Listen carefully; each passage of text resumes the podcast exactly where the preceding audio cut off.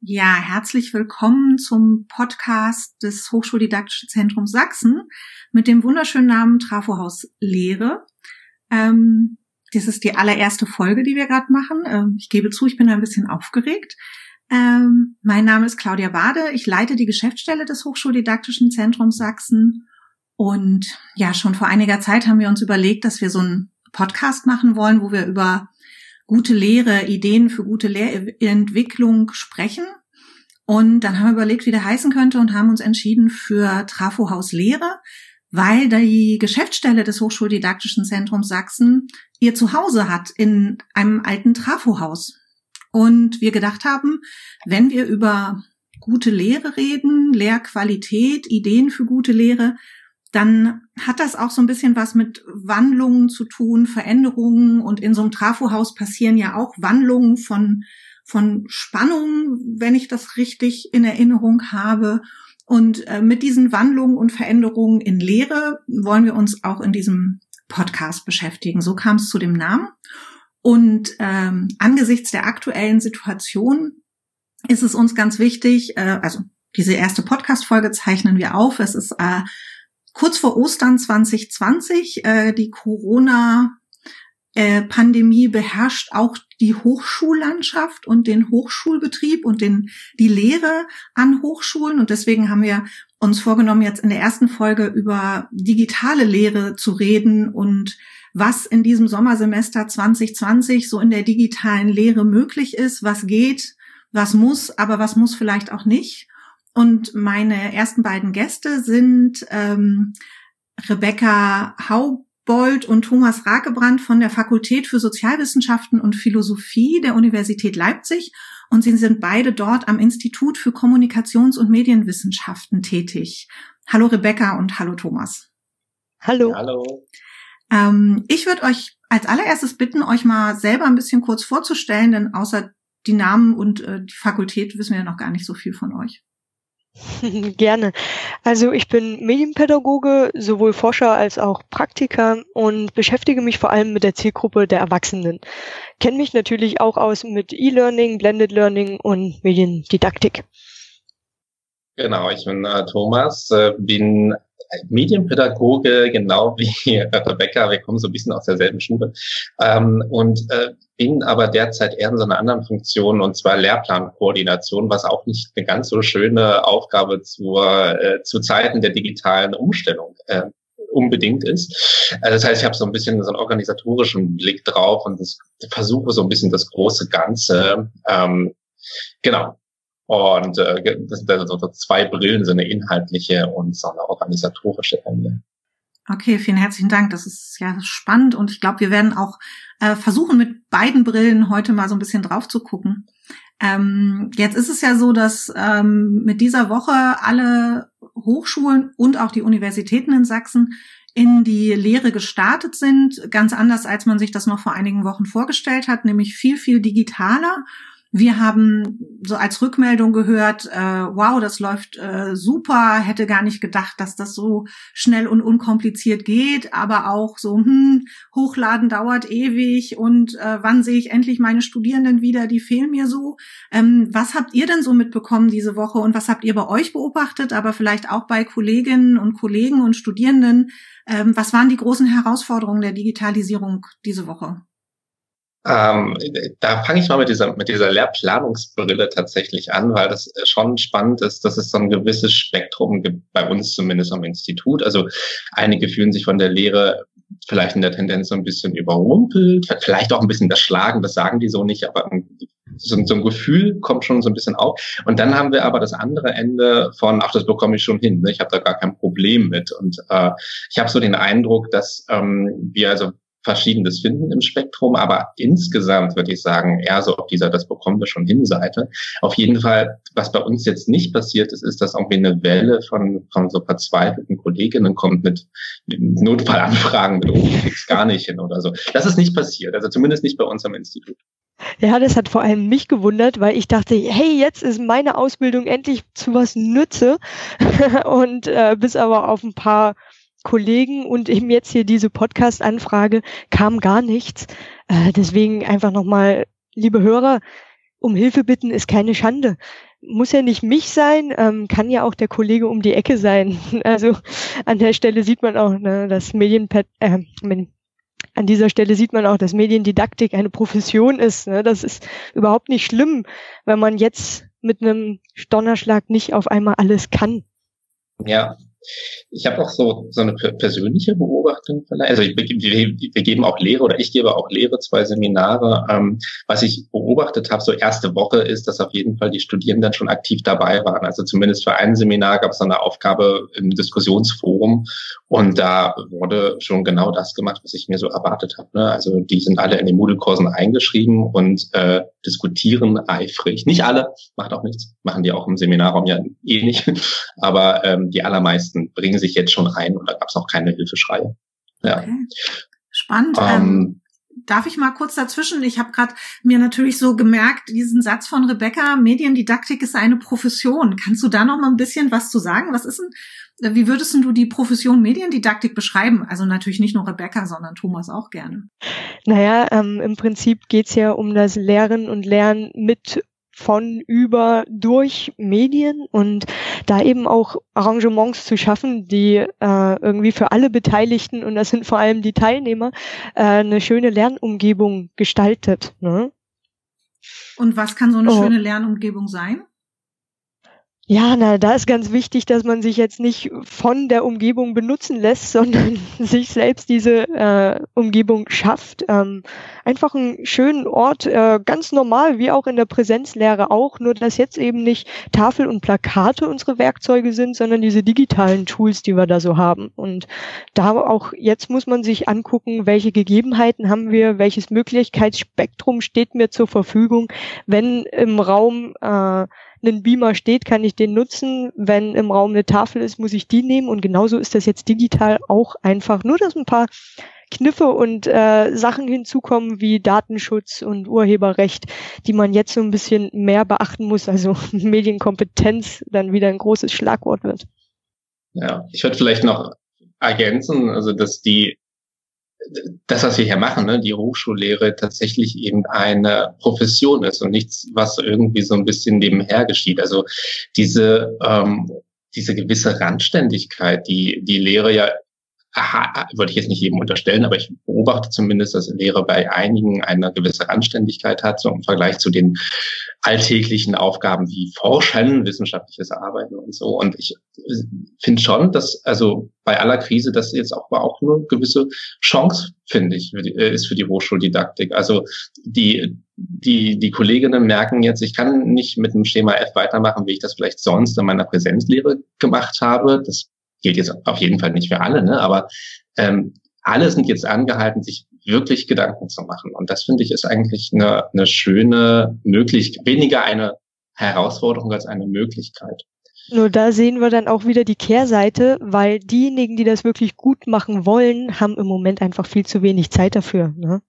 Das äh, überrumpelt und überstürzt alle und deswegen äh, da auch ein bisschen zurücklehnen und sagen, nein, so eine komplette Umstellung benötigt Zeit für die Vorbereitung. Ähm, jetzt können wir eben nur das machen, was möglich ist.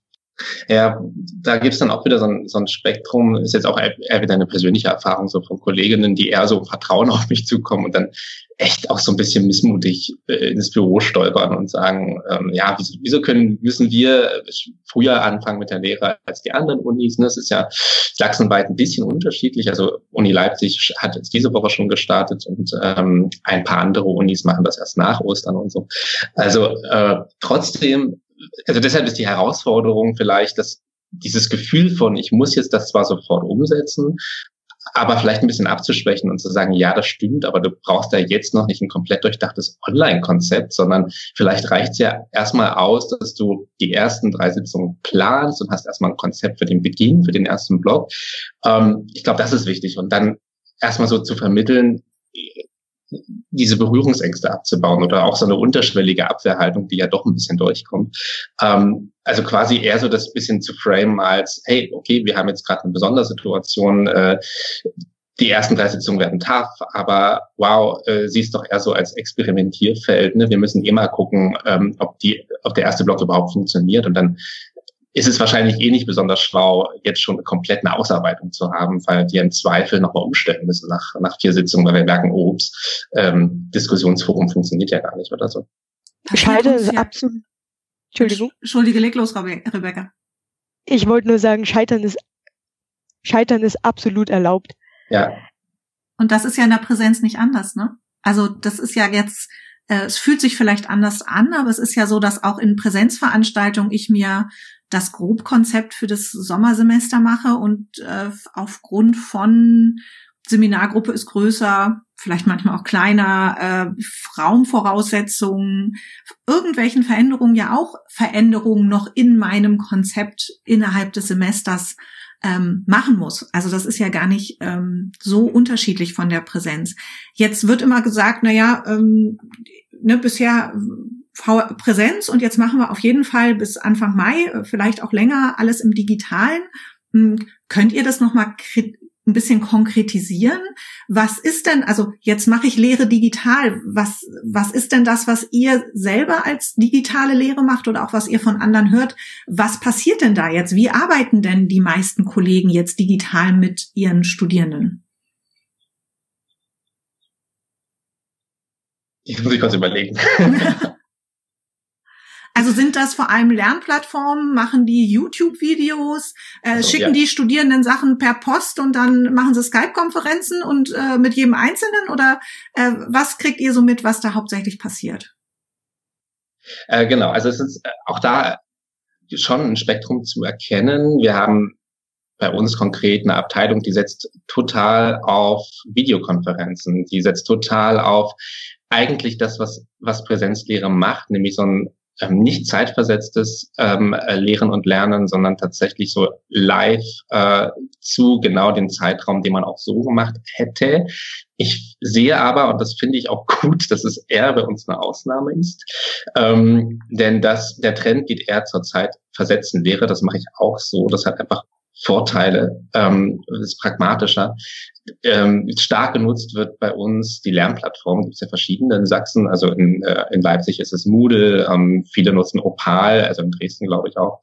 Ähm, da wird sehr viel nicht mehr nur als sozusagen, das war ja früher so, äh, der als Materialplattform. Also es geht nicht nur darum, irgendwelche Daten da einzustellen. Die Studierenden können das dann runterladen, sondern da wird mehr mitgemacht ähm, und KollegInnen äh, nutzen ein gewisses Spektrum von, äh, was viel gemacht wird, ist Vertonung oder auch sogar Videos einstellen, habe ich äh, gehört. Also die Präsentation, die man sonst irgendwie äh, gehalten hätte im Seminarkontext, wird dann nochmal anders aufbereitet. Also die Folien selber werden eventuell noch benutzt, aber dann wird einfach nochmal ein Audiokommentar drüber gesprochen. So mache ich das zum Beispiel auch. Ähm, und verschiedene digitale Tools, die eher so zur Interaktion einladen. Ich glaube, da äh, da muss viel probiert werden. Ich glaube, da muss viel getestet werden, weil einfach noch nicht so die Erfahrung bei einigen da ist. Aber ähm, das wird schon auch genutzt. Und ja, ganz vorn, glaube ich, so Diskussionsforum. Also zumindest kann ich das für mich schon mal behaupten. Und ähm, so bestimmte Etherpads zum Beispiel, also einfach, dass ich eine Kollaboration hinbekomme, ne? ähm, fernab von Live-Konferenzen. Okay.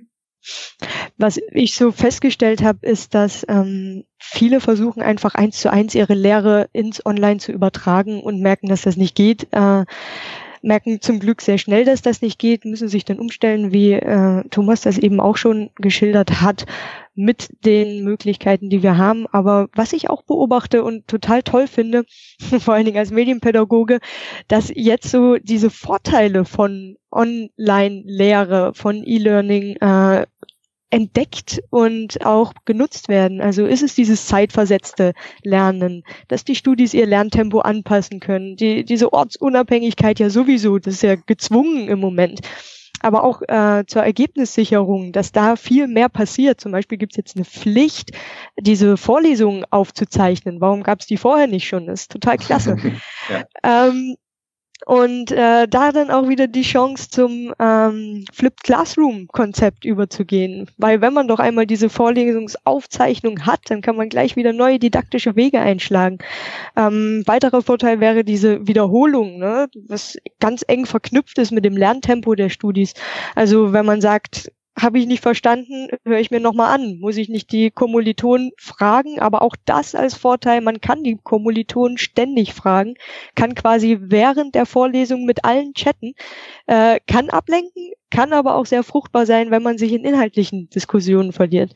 Genau, und jetzt sind auch andere Prüfungsformate möglich und vielleicht auch notwendig und das finde ich ganz spannend. Ja, und die Vorteile, die du gerade äh, erwähnt hast, die sind ja nicht nur Vorteile für die Studierenden. Also vielen Dank, du warst gerade sehr fokussiert auf die Studierenden. Ich finde, das ist ganz wichtig, aber ich als Hochschuldidaktikerin gucke natürlich auch drauf und all das, was du gerade als Vorteile für die Studierenden genannt hast, sind ja auch Vorteile für Lehrende. Also ich habe äh, gewisse Sachen, die ich auch wiederholt einsetzen kann, vielleicht dann methodisch anders nutze. Ich kann auch zeitversetzt als Lehrende arbeiten. Ähm, ich kann äh, eben in, auch im Moment mit den Care-Aufgaben, die ich vielleicht habe, ähm, das mir so eintakten, dass ich das alles gut äh, koordiniert bekomme. Auch ich kann mir mal angucken, äh, wie erkläre ich dann eigentlich. Ne? Also ich kann mit mir selber so ein, so ein, so ein Micro-Teaching-Moment machen und sagen, ich habe jetzt so ein Video aufgenommen und ich gucke mir das selber nochmal an und mir fallen dann vielleicht schon selber Sachen auf, wo ich denke, ach krass, ähm, da habe ich ja irgendwie was vergessen oder habe was dreimal erklärt, was auch gereicht hätte, zweimal das äh, zu erklären. Oder ich kann mir sogar so kurze Sequenzen, wenn ich dann irgendwann mal wieder Zeit dafür habe, mit Kollegen gemeinsam anschauen und die geben mir ein Feedback, weil ich auf einmal so eine Videosequenz von zehn Minuten mal habe, über die man mit Kollegen in so einem Peer-to-Peer-Feedback ähm, reden könnte.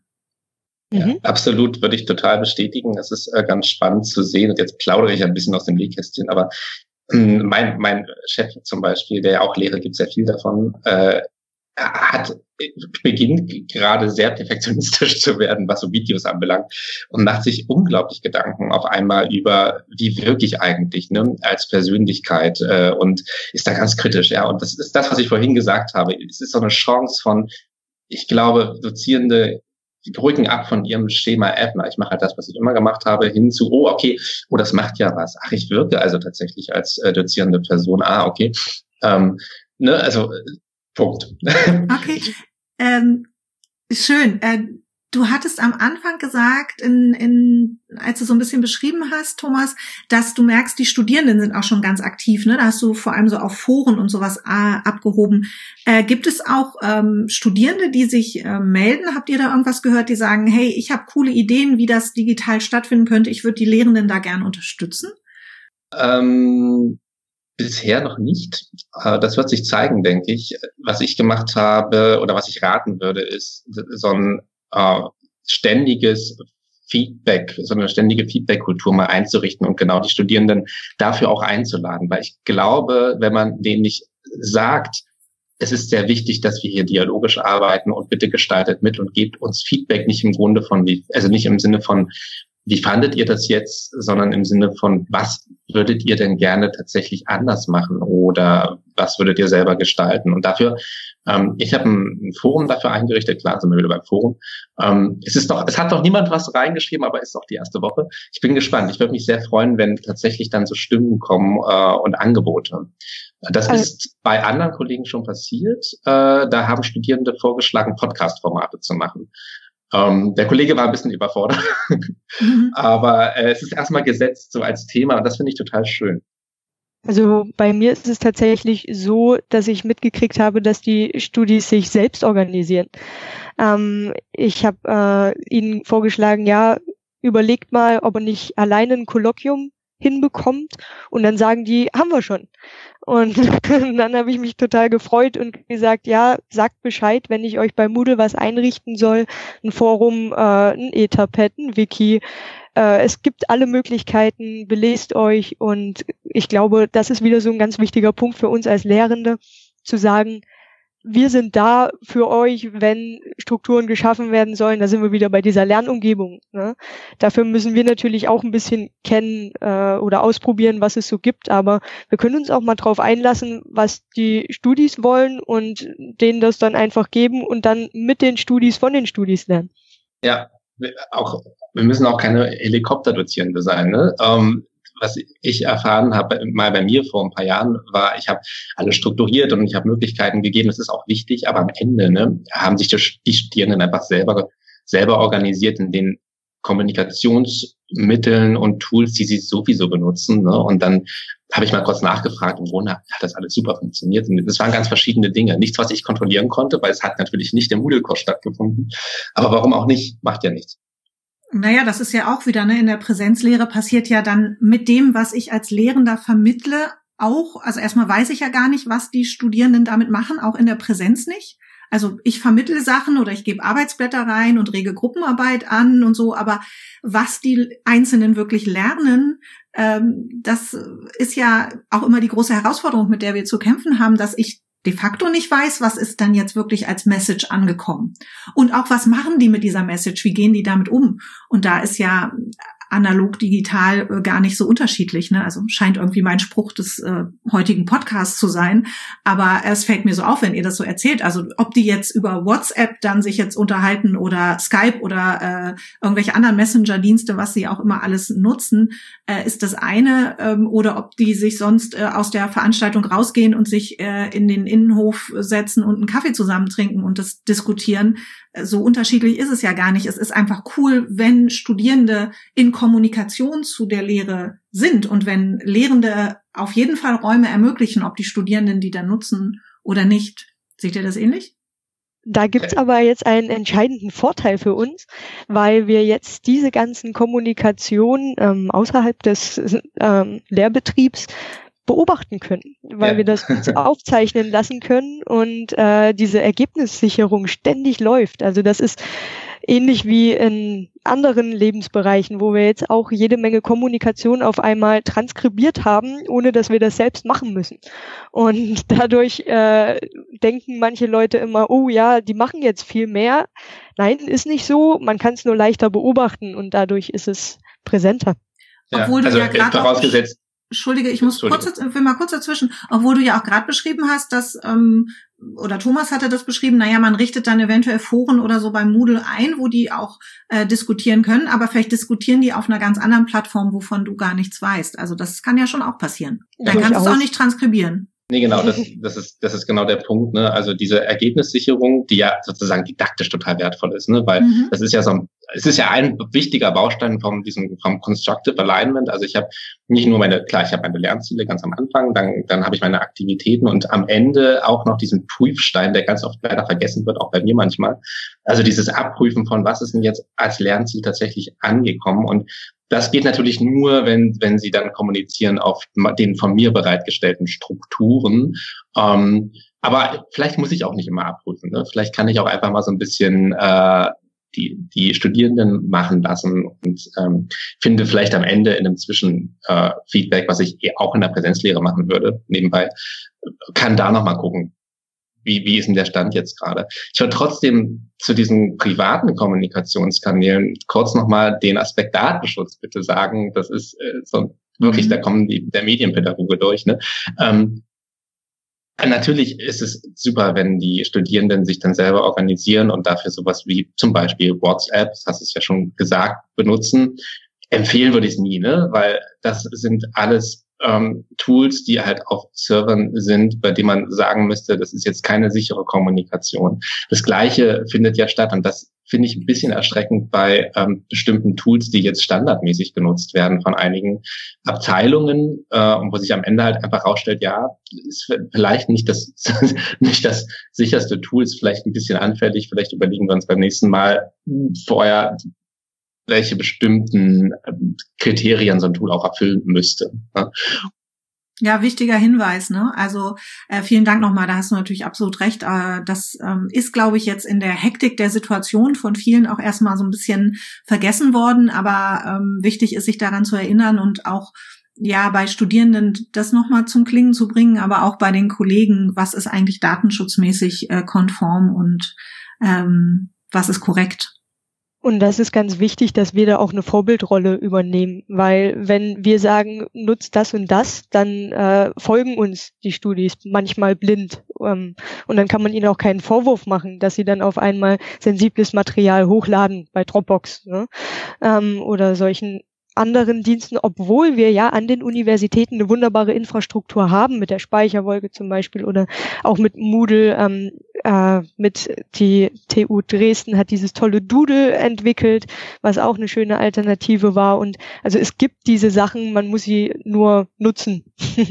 ja, wir werden die Sachen auch ähm, in der Beschreibung dieses Podcasts verlinken. Also die, die uns jetzt zuhören und dann sagen, was hatte die Rebecca nochmal gesagt, was gibt's da? Also wir werden uns bemühen, all die wichtigen Hinweise, die ihr gerade gebt, auch zu verlinken, sodass äh, sich das dann in der Beschreibung des Podcasts auch findet. Das vielleicht als gleich kleine Seiteninformation. Ähm, ganz spannend fand ich, dass ihr gerade angesprochen habt, dass ganz viel didaktisches Material dann auch äh, vorliegt ähm, was man auswerten kann. Das wird mit Sicherheit für die Mediendidaktiker spannend, aber eben auch für die Hochschuldidaktiker. Also da kommt auch für uns äh, ganz viel Forschungsmaterial äh, zustande, um dann die Hochschuldidaktik und die Mediendidaktik an Hochschulen nochmal verbessern zu können. Das ist, glaube ich, auch ein äh, positiver Sidekick dieser Situation, die natürlich an sich erstmal sehr negativ ist, aber das sind dann so kleine positive Effekte, ähm, die wir nutzen können in der Zukunft. Absolut.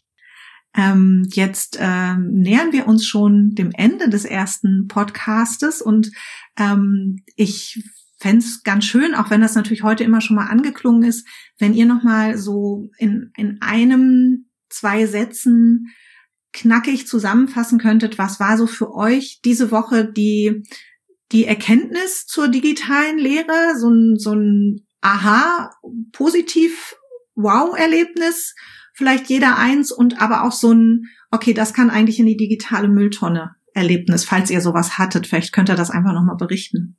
Ja, also ich, ich würde mal mit einem positiven Erlebnis starten. Ist ja auch wieder ganz pädagogisch gedacht. Ne? Ähm, ich war positiv davon überrascht, dass die Studierenden, dass sich die allermeisten überhaupt erstmal angemeldet haben mit der Lernplattform. Noch nicht alle, aber die meisten. Und dass die tatsächlich schon eifrig das Forum genutzt haben, was ich eingerichtet habe. Und es schon eine erste sehr aktive Diskussion gab. Das heißt, die haben tatsächlich die Aufgaben gelesen, wunderbar und ähm, teilweise auch bestimmte Texte gelesen, die ich zur Vorbereitung hatte oder sich ein Video angeschaut. Also das Konzept geht auf. Ähm, ich habe was für die Tonne. Meine ungenutzten Beratungsressourcen, die könnten jetzt recycelt werden. Äh, da wäre ich froh drum. Ähm, positiv ist mir aufgefallen, äh, dass Telefonsprechstunden unglaublich gut funktionieren, auch auf dem Balkon.